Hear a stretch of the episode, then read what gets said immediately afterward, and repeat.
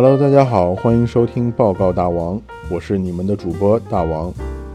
前天呢，我去医院拔掉了我的智齿，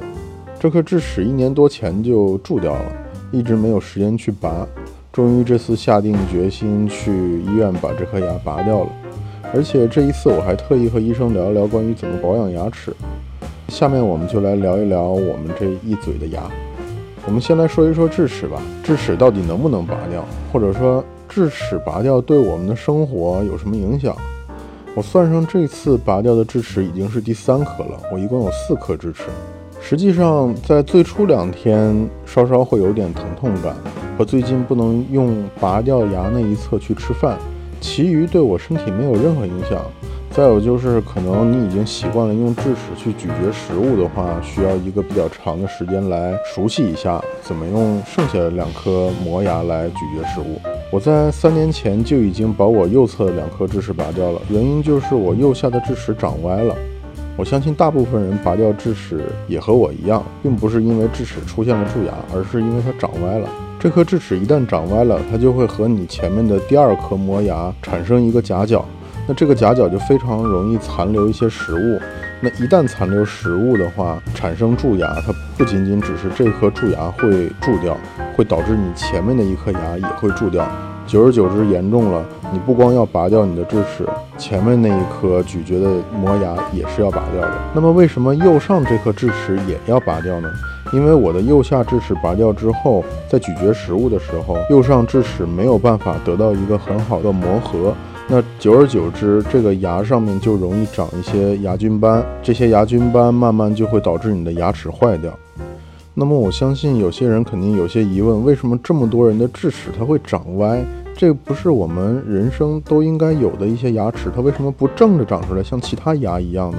为什么不能排列的整整齐齐呢？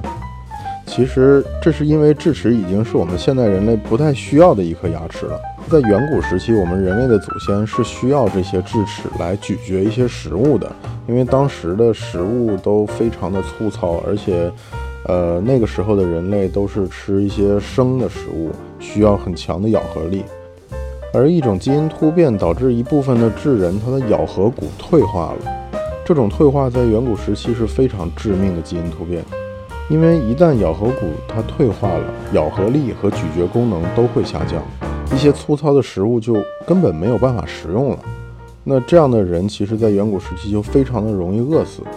但反而是因为这一点的退化，导致了我们人类产生了更重要的进化，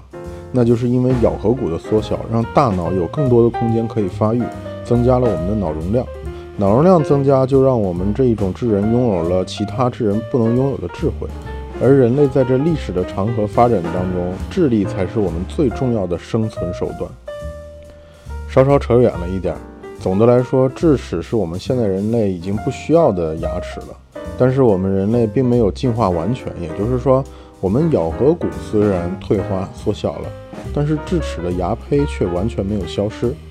所以，没有生长空间的智齿在生长中导致位置、方向和高度都发生了异常。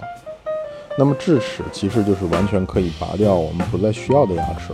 智齿不仅仅在生长不正常的情况下需要拔掉，在我们维护牙齿不够全面的时候，智齿也是最容易坏掉的牙齿，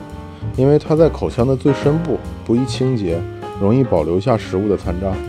这样就比其他牙齿更容易滋生细菌而腐蚀损坏。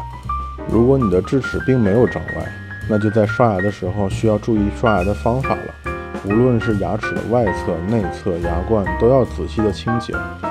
而且对于智齿那里需要更多次的洗刷，这样才能保证你智齿的完好。另外，刷牙的时候，我们重点的地方并不是要刷牙面，而是要刷牙齿的根部和牙龈连接的地方。因为牙面无论如何你都能刷得到，而牙龈和牙齿根部的缝隙才是容易忽视的地方。